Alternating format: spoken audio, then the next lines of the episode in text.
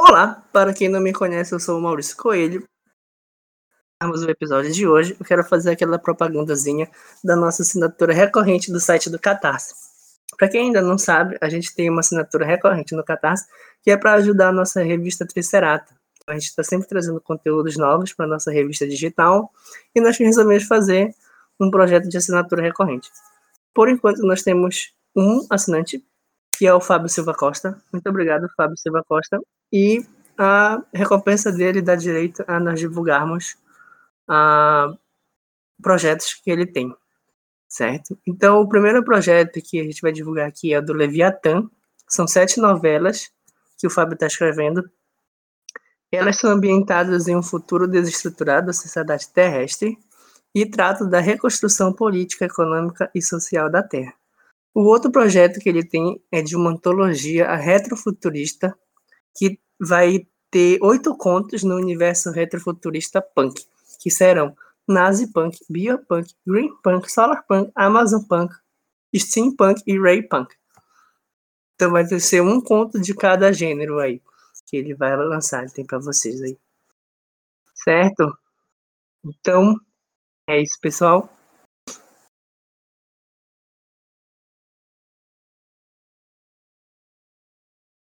Bem-vindo e bem-vinda a mais um episódio do Território Ciberus, o podcast oficial da editora Ciberus. Meu nome é César e hoje estou aqui com o nosso convidado Gabriel. E aí, Gabriel? Olá, como é que vocês estão? E o meu companheiro Maurício. E aí, Maurício? Tudo bom? Espero que esteja bem. Que ainda esteja nos ouvindo, que não tenha desistido do nosso podcast.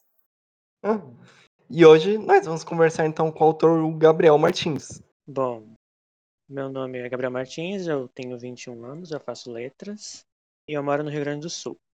E eu também sou podcaster. Eu tenho o podcast Baladas de Nárnia, que eu participo lá. Tenho o podcast Estação 21, que é sobre obras de ficção especulativa no geral. E também agora temos o Coop Geeks, que é um site de cultura pop que eu, que eu escrevo lá também. E eu também escrevo uns contos por aí, agora estou nessa vida de escritora. Eu estou publicando uns contos por aí. Que eu sou formado em letras. Por isso. Sim. Que bom. Eu também. Você também é. Tudo letreiros. Tudo letreiros. Agora eu tô na pedagogia. E, Gabriel, ah, qual foi a tua inspiração por Maldições? Bom, primeiro, que nem tinha falado uh, brevemente na live que teve, eu queria, logo que eu vi o edital de, de fantasia e urbana, eu pensei, não, eu preciso fazer sobre bruxas, porque eu amo bruxas e todos os tipos de bruxas. Daí eu pensei, não, preciso escrever uma história de bruxas. Daí acabei escolhendo ser uh, de bruxas, daí eu pensei, ah, tem que ser uma fantasia urbana e tal. Daí eu pensei, ah, vou fazer uma cidade que eu conheço, né? Então, botei elas em Porto Alegre, que é uma cidade que aqui perto onde eu moro, que é a capital do Rio Grande do Sul, no caso, né? E daí, daí eu também sempre faço conto com um personagem LGBT, né? Daí foi meio que essa fusão. A ideia de querer fazer sobre bruxas, uma coisa, uma cidade que eu conhecesse e ser LGBT. Daí eu meio que fungi essas três coisas e saiu Maldições. Falaste que tu, é podcaster, né? Mas fora, fora as, as antologias da Sibiras que tu mandaste tu já tinha publicação? Eu tenho algumas. Tem algumas que vão sair algumas que já saíram. Eu, eu, da revista Alcateia, eu tive três contos publicados. Na, acho que na edição 4, na edição 3, a 4 e a 5. É. Eu também passei em três da editora Psyll, que ainda não foi lançado. Vai ser lançado esse ano. Que uma é de, de amor em, em pandemia, a outra é de confissões de adolescente no, de diário. E a outra mais recente foi de mitologia grega, com ficção histórica, que também foi bem legal fazer. Daí parece teve as da Cybros que eu passei. Legal, Gabriel. E como você começou nesse mundo da literatura? O que te influenciou? Quais foram assim as suas origens? Bom, eu sempre gostei é, eu sempre, eu sempre gostei de escrever. Tipo, eu começava a escrever quando eu, era, quando eu tinha uns, uns 10, 12 anos. Eu nem sabia o que era isso, mas eu fazia fanfic. Eu não, não sabia que era esse o termo, mas eu adorava fazer. Eu pegava as histórias que eu conhecia, que eu gostava já, Tipo, por exemplo, eu falei, tem um podcast de Narnia. Eu fazia fanfic de Narnia, fazia fanfic de Harry Potter. Às vezes eu misturava todas as coisas. E daí depois eu fui perceber, nossa, eu estou fazendo uma fanfic, depois eu descobri o conceito. Daí eu continuei, comecei a escrever minhas histórias, as histórias que eu queria fazer. Mas isso, tipo, tipo, eu nunca tentava investir nisso, não. Só tentava fazer uma história até o fim. E daí eu só, eu só começava muitas coisas. Daí, o ano passado, que daí eu comecei mais a ver esses negócios de editais e tal, daí eu comecei a escrever, tipo, com frequência, assim, como, como hábito. E daí que comecei a escrever mais e tal. Mas eu sempre gostei de ler e tal, de histórias de fantasia, principalmente. Apesar de eu não escrever tanto fantasia, eu escrevo mais contemporâneo e tal, os romances, mas eu também uh, acabo escrevendo um pouco de fantasia porque eu gosto muito do gênero. E você tem alguma história que você anda escrevendo por agora? Como que é?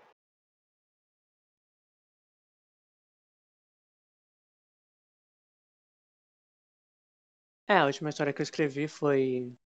É uma das últimas que eu escrevi foi as, as últimas que eu passei na, na Cyberus, que foi essa de, de, de Maldições, que é a fantasia urbana. Depois teve a New Weird também, que eu também nunca tinha escrito nada New Weird. E foi legal fazer. Teve a distopia também, que eu amo demais, o gênero de distopia. Eu, eu tipo, um dos meus gêneros favoritos pra ler, sabe? E, e deu, eu vi o edital de distopia e já pensei, meu Deus, é, é meu momento. e daí eu decidi escrever também de distopia. E daí está aí para sair. Entendi. É, eu vi no seu conto que você colocou em dado momento ali a maldição do 3 vezes 3, né? Uma coisa assim do karma. Ah, é, sim, sim. Você costuma. Vocês gostam muito de bruxa, né? Dessa temática bruxa, eu também gosto muito. Mas você costuma pesquisar sobre esses temas ou não? Sim, sim, é uma coisa que eu gosto muito de pesquisar. E todos, por exemplo, outras religiões, não só bruxaria, tipo Wicca e tal. Apesar de eu não ter uma religião, eu gosto de pesquisar muito sobre essas coisas. Daí esse negócio do 3 também tem muito de. de. De, de, de, de, de crenças, no caso. Tu faz uma coisa pra alguém, a coisa volta três vezes pra você, né? Como se fosse, tipo, apontar o dedo, os outros três tá voltado pra ti. E tem muitas dessas coisas de, na parte de. Nessa, nessa, nesse, nesse do lado místico e tal, das religiões de bruxaria e tal, que eu gosto bastante. Por isso que eu botei. Sim, é, eu sou praticante de Wicca, né? Por isso que eu perguntei. Uhum.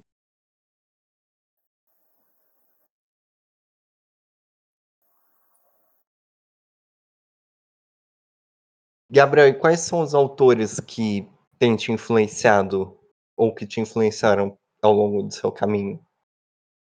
Bom, acho que um dos meus escritores favoritos é o Stephen King que eu adoro a obra dele, estou sempre lendo um livro dele ou outro.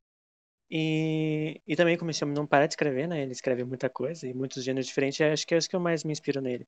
Porque, por exemplo, ele é conhecido pelo terror e tal, mas ele escreve muita coisa, ele escreve investigação, ele escreve uh, ficção histórica, ele faz muita coisa, eu acho que isso é coisa interessante. Ele, ele tem essa paixão por escrever e é uma coisa que eu acabo me identificando também. E, por exemplo, o livro dele sobre a escrita, que ele fala sobre sobre escrita, literalmente, sobre a vida dele. É um livro que eu sempre, sempre acabo relendo e tal, porque eu gosto de ver como é que foi, como é que ele, como ele, ele lida com a, com a escrita dele e como isso pode me inspirar também. A gente lembra de fantasia medieval. Tu achas que isso ainda continua, está muito presente no público? E tu achas que a gente vai ter novas obras, novas produções é mais voltado à fantasia urbana ou não? Como é que tu, Como é que tu enxergas isso?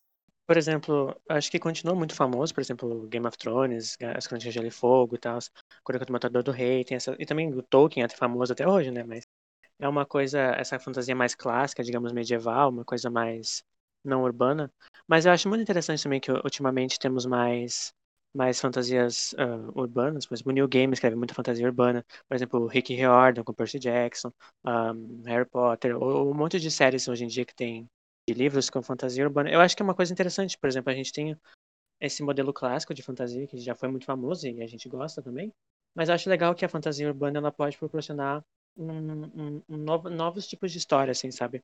Por exemplo, histórias que pode, a gente pode se relacionar mais com nossa nosso dia a dia apesar de ter o um elemento mágico, a gente tem um elemento, por exemplo, ah, acontecendo na minha rua, uma coisa assim, sabe? Eu acho que é um, um, um viés muito interessante. Eu acho que pode crescer bastante esse gênero.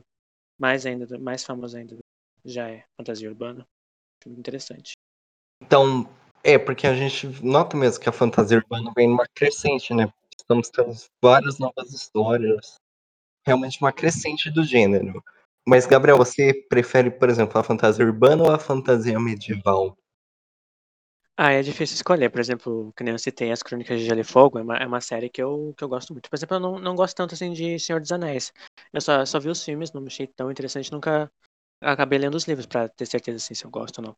Mas, por exemplo, As Crônicas de Gelo e Fogo, que é uma, quase uma, é uma, uma high fantasy, digamos, uma fantasia mais clássica, eu gosto muito, muito, muito. Mas eu também gosto muito de fantasias urbanas, acho que é difícil escolher. Por exemplo, eu acho que, no geral, eu acho para escrever, no caso, se fosse para me falar na área de escrita, eu acho fantasia uh, é um gênero, digamos, difícil de escrever. Por exemplo, é, é, difícil tu escrever alguma coisa sem pensar que tá esbarrando em outra pessoa, tipo, outra coisa que a outra pessoa já fez. E, e fantasia, acho que essa mais medieval é mais ainda que tu pode pensar que tu pode estar esbarrando em alguém já. E pensar, ah, essa ideia não é tão original, talvez não vale tão a pena. E a fantasia urbana, eu acho que ela vale mais, vai, tem mais, mais lugares para te poder correr, por exemplo. Uh, tu pode colocar as tuas próprias vivências ali, porque tem o lado da cidade, o lado da, da nossa realidade.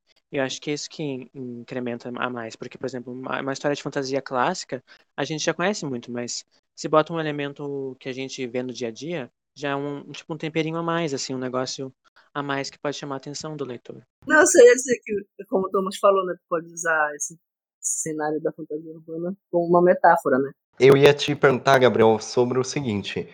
A gente nota, né, igual você falou do Senhor dos Anéis, o Tolkien, ele, se, ele bebeu muito ali da mitologia nórdica, né? A gente sabe que essas histórias medievais, elas puxam mais, assim, pra mitologia nórdica, mitologia celta, né, mais, assim, daqueles países da Europa.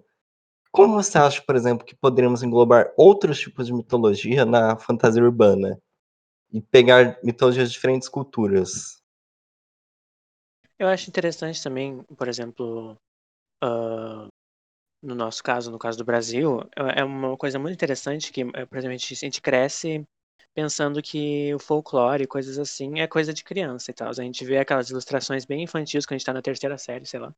E depois a gente nunca mais vê isso. Ninguém, por muito tempo ninguém mais aproveitava esse tipo de história, esse tipo de mitologia. E é coisa que em outros países é, é sempre, tipo, uh, dada atenção, sabe? Uh, uh, e acaba que por muito tempo a gente pensava que não não valia, sei lá, não, não era coisa de criança e não, ninguém escrevia sobre isso. Mas eu, eu vejo que de um tempo para cá tem esse, esse resgate tal, de pegar as lendas e dar um, um novo ressignificado para ela. E, a, e juntar isso com fantasia urbana acho que é muito interessante também, porque mas sobre pegar uma, os, os mitos folclore brasileiro e botar num, num, cenário de investigação de polícia e tal. E parece uma premissa interessante, assim, é uma coisa que acho que vale a pena ser explorado. E quais atores brasileiros a gente tem, assim, de fantasia urbana? Fantasia urbana? Acho que tem o Felipe Castilho, a, Maria Freitas também escreveu uma, uma série de, de, de jovens com poderes, que é a Emma, Emma Cobra, que também eu acho maravilhoso, que um dos meus, dos meus contos favoritos do ano passado, que eu li no finalzinho, foi esse, da Maria Freitas, eu achei maravilhoso. E... Ah, e temos também o, o, o, organizador dessa antologia, o Felipe Cavalcante, que também escreve bastante fantasia, e está sempre publicando aí livros de fantasia, que é bem interessante. São os meus favoritos, esses três autores. Boa. Só para encerrar, né, a gente tá, para quem ainda não conhece, para quem ainda não sabe dessa antologia, essa antologia é composta com 20 autores, contando com o Gabriel. E a chamada que a gente fez para essa antologia foi a seguinte. E a chamada que a gente fez para essa antologia foi a seguinte: O insólito escondido no canto de um beco escuro, o peculiar rastejando em um bueiro qualquer, o antigo repousando debaixo da escola, o espantoso observando por trás, por trás do vidro do carro, ou a magia que aguarda na porta da rua de esquina, da esquina. Esta antologia traz diversos contos sobre a magia escondida no nosso dia a dia, esperando para ser achada. É, então, quem gosta aí do gênero de fantasia urbana, vale a pena conhecer. A gente publicou tanto em e-book quanto físico no iClap. Né? Então, se vocês tiverem. É, a gente vai colocar, aliás, aí na descrição e vocês podem conferir. Então é isso, pessoal. Até o próximo episódio. Falou. Tchau.